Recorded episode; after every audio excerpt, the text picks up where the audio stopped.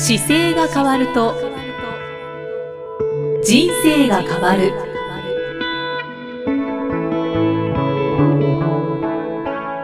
こんにちは、生きみえです。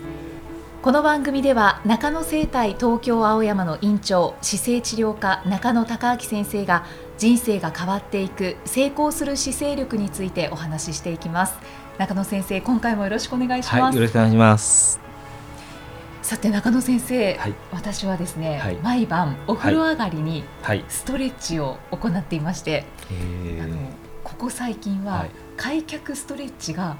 結構開くようになってきまして、すごいですね。でなんと最近肘がつくようになってきたんですよ、前に行ってですか？そう前に、はいはいい。いですね。はい。だいぶ柔らかくなったなっていう、もう嬉しいばっかりなんですけれど、中野先生もストレッチはやっぱり取り入れてらっしゃいます僕ストレッチ少ないんですよそんなにやらなくて。あそうなんですね、はい、じゃあ体は硬めな方ですか？もしかしてあの適度に結構いつもこまめにこう例えば背伸びをしたりとか、はい、しょっちゅう起きた時にやったりとかするのでストレッチの時間っていうのが今そんなに取ってなくて。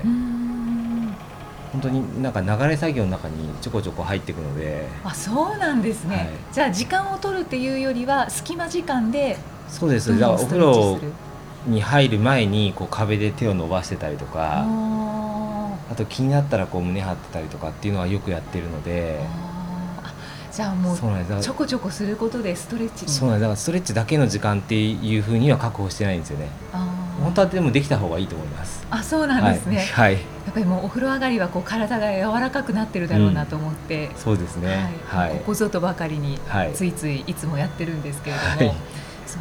このストレッチをすること、はい、あと体を柔らかくすることっていうのは体の健康のためにとてもいいことだと思うんですけれども、はい、あの姿勢にとってもやっぱりおすすめですか？体柔らかくすることですよね、はい、柔らかくすることはすごく大事ですね。柔らかくするというよりは使えない状態で使わなくなってしまうというのがこう体が普段使っている時に、うん、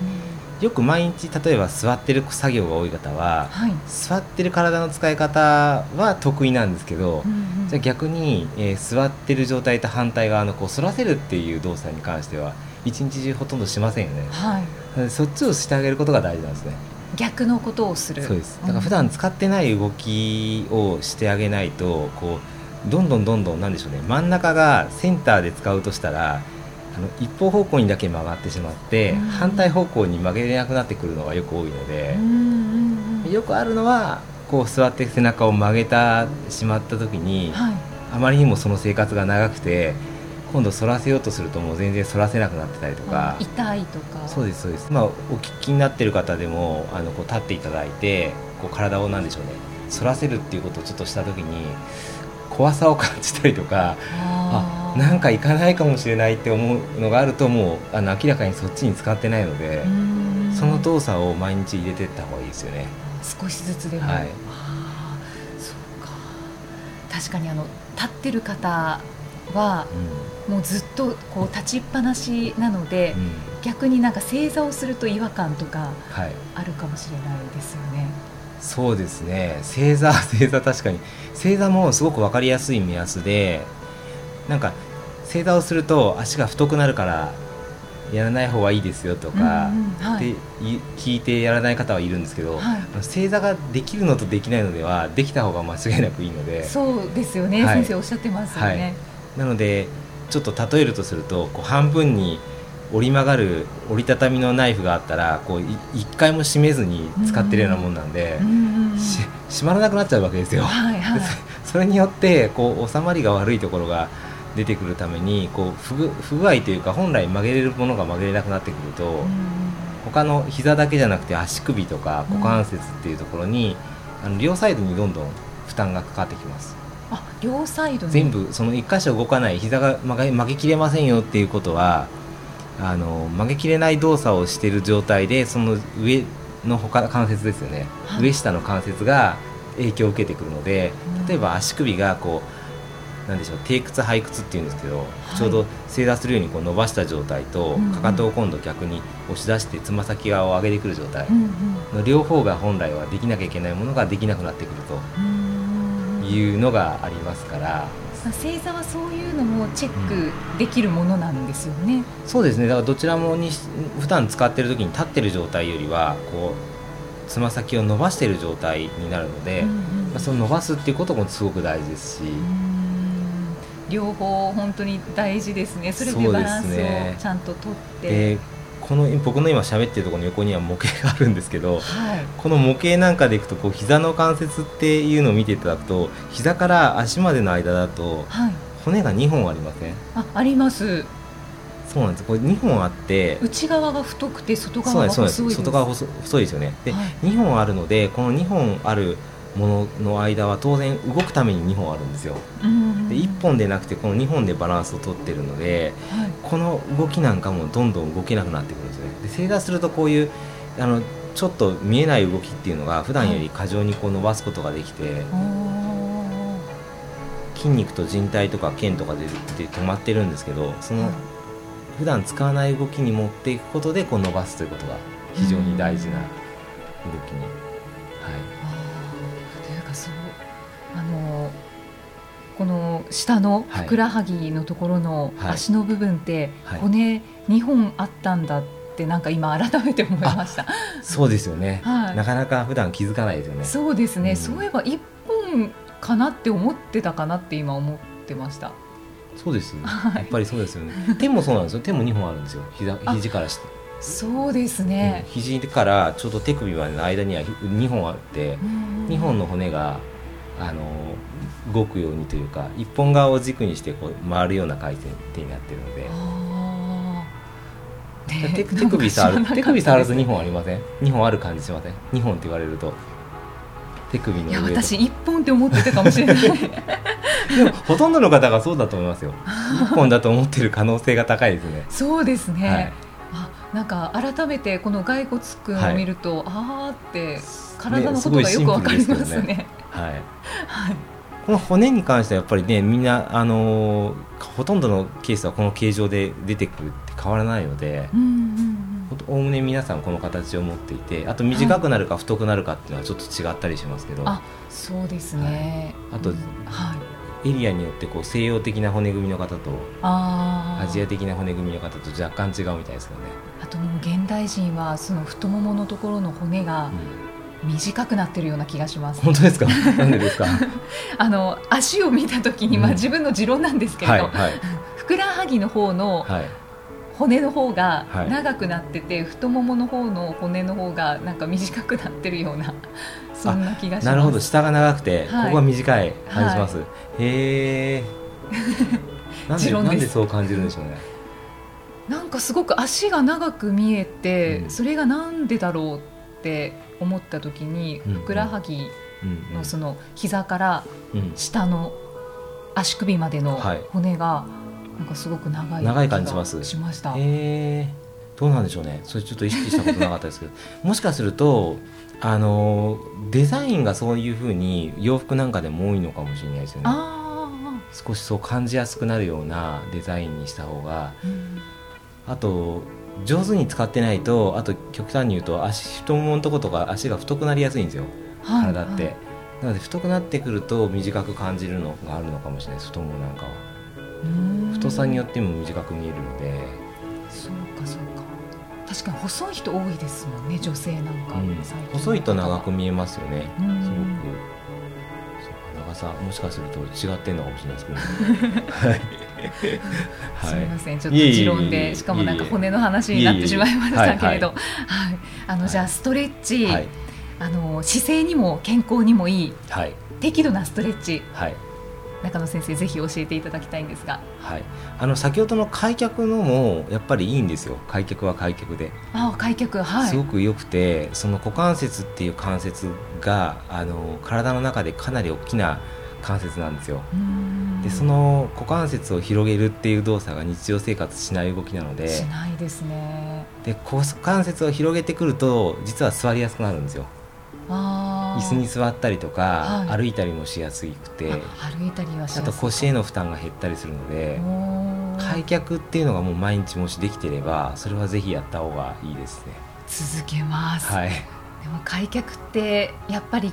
こう一番、はい体が硬いかどうかっていうのが分かるそうですね。股関節としては分かりやすいですよね。はい、うんそうですね。僕もそんなに開脚きれいに本みたいにペタッといかないですけど、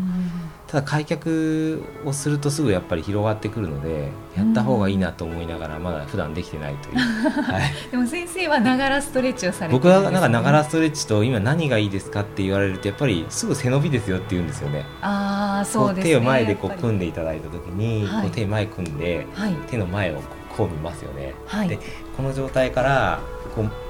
まっすぐ顔をですねポイントがあって、はい、手の甲を見たまま上げてくるのがポイントなんですね。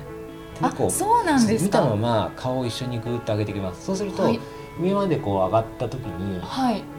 あの真上まで行きますよね。手が上がったら顔だけ戻します。そうするとこれでぐっといい姿勢になるので、これで今座ってるので座骨と手でぐっと押し出すようにするとまっすぐに伸びるので。あなるほど。はい、あで私もこのストレッチ取り入れてるんですけど、はい、いつもその自分の手の甲を見ながら上に上げてたわけじゃないので、はい、結構いつもきつく感じてたんですよね。そうそうあの見ながら見ながら行くことがポイントで、そうすると首の位置が正しい位置に近くづきやすいんですよね。結構現代の仕事って大体前でやるのでこう曲げやすいので、はい、それをちゃんと起こすために、この手を前見たまま顔を上げてきて一緒に持っていくという、はい、そうですね上げてきてそのまま最後顔を戻していただいて戻す、はい、でこれで引っ張り上げた状態からお腹だけキープして手を横から持っていくと、はい、そうそうです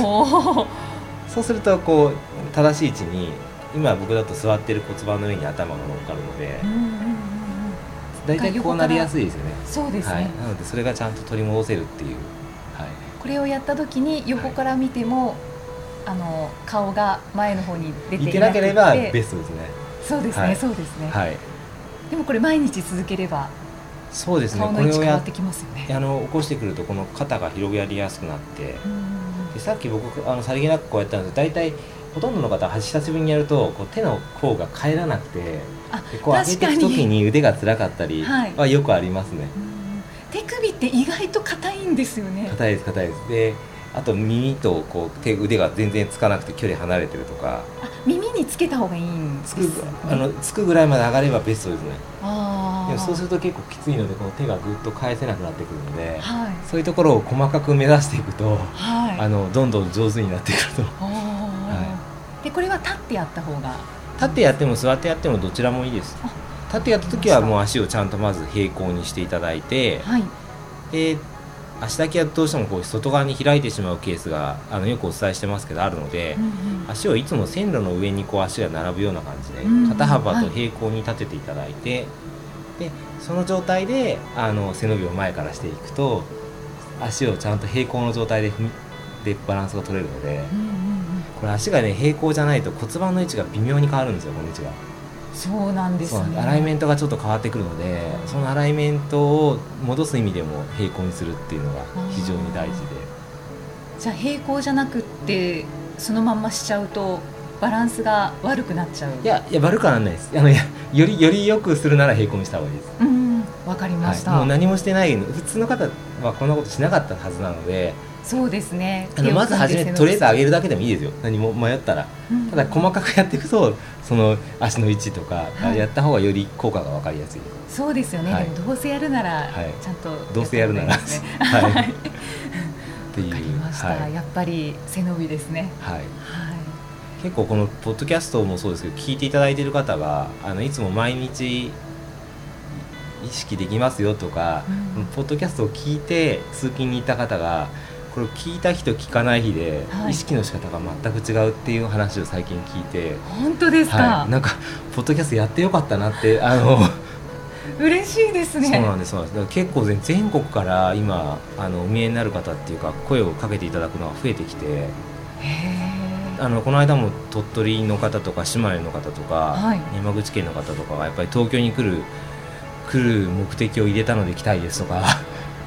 っていうのがそうですそれでこう正しいやり方とか教えるとあやっぱりちょっと違ってましたとかっておっしゃっていただく方が多くて。じゃあ今のストレッチのご紹介はきっと皆さん耳を暖房にして聞いてたかもしれないですね。なので ちょっとしたところがどうかなと思うときにその細かいところの意識を持ってきた方がより同じことでも効果が高いので、そうですね、うん、とりあえずやるよりは。そうですね。私も取り火を、はい、ぜひ、はい、あとですねあの最後に、はい、あのストレッチはやっぱりこう年を重ねていくと、体はどうしても硬くなっていくと思うので,、はいストレッチの時間ってどんどんかけていった方がいいんでしょうか？そうですね。あのどんどんかけた方がいいですね。あのこれはどうしてもその年齢とともに例えば10代の時なんかは柔らかい人そのまま柔らかいんですけど体、はい、20代30代ってくるとぱり少しずつ動かせる範囲が狭くなってくるというか、うん、まあ、動かす時間も短くなってるんですね、うん、子供で外で遊んでた時と比べると、はい、大人の方が動かなくなってきているっていうのは今現状としてあるのでそうですね、なのでとにかく動かさなかった動きを取り戻すっていうためにあの体は動かす時間があればやった方がいいです。で実際にお見えになってる方に僕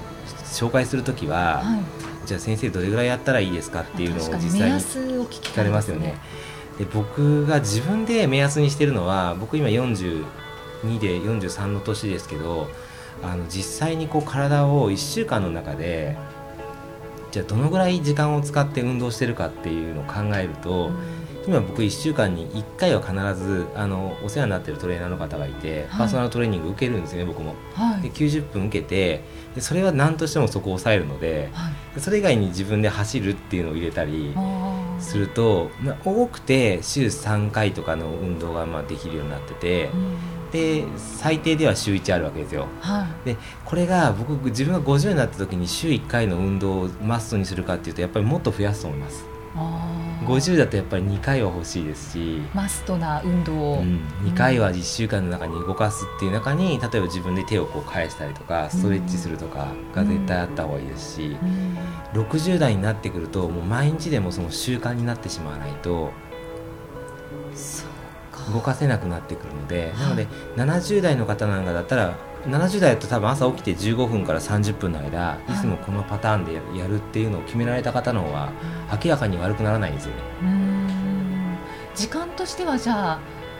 うん30代からいくとすると、はい、30代からすると30代の時はね本当にあの短くてもいいと思うんですよ。ただ自分の体を元に戻すっていうことを忘れてることがまず多いので、うんはい、座る時に例えば気をつけてこう手返してみるとか、うん、っていう細かいのでいいと思います。30代は意識する。朝1時間時間かけてストレッチするぞっていうと30代だと多分今の日本の社会を考えると多分やりすぎなので、うん、あのヨガの先生とかにねなろうとする方だったら朝必ずワークした方がいいと思うんですよね、はいは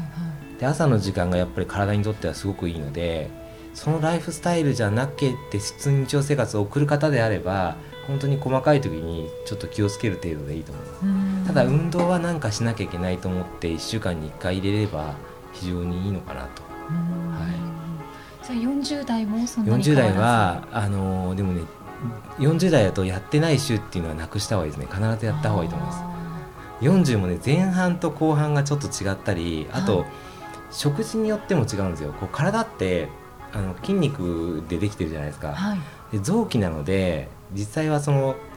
結合組織っていうか組織がいっぱいあるわけですよ。で、そこにコラーゲンがあったりいろんな細かいものがあるんですけどその状況が食べてるものによって変わるんですよね。ああそうですよね。で睡眠によっても変わるしその辺りが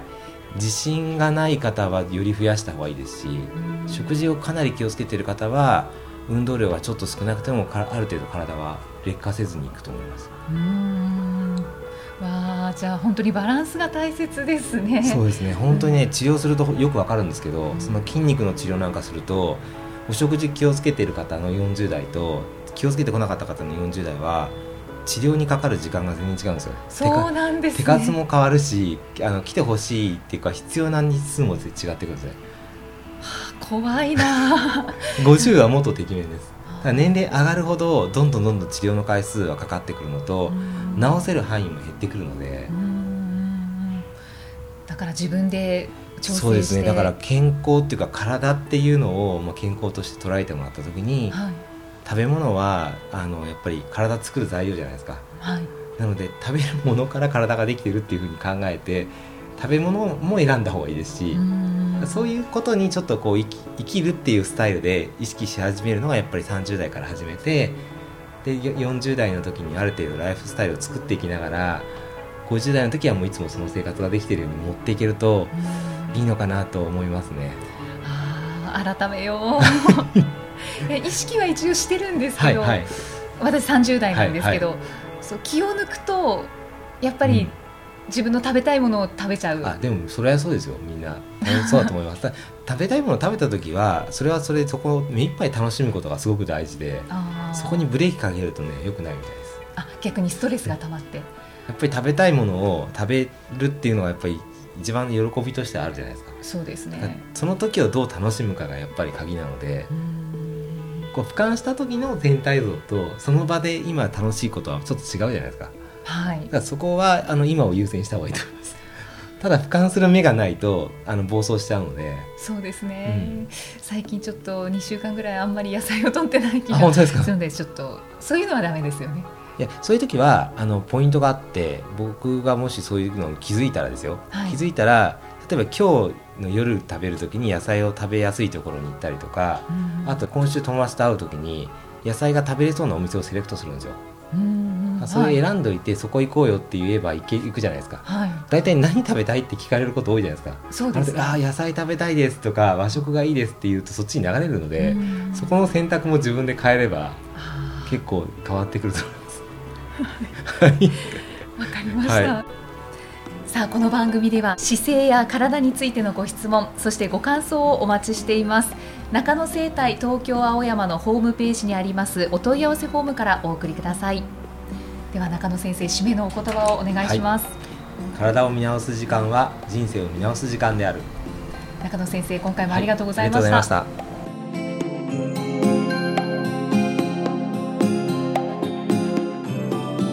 この番組は提供中野生態東京青山プロデュースキクタスナレーション生きみえでお送りしました。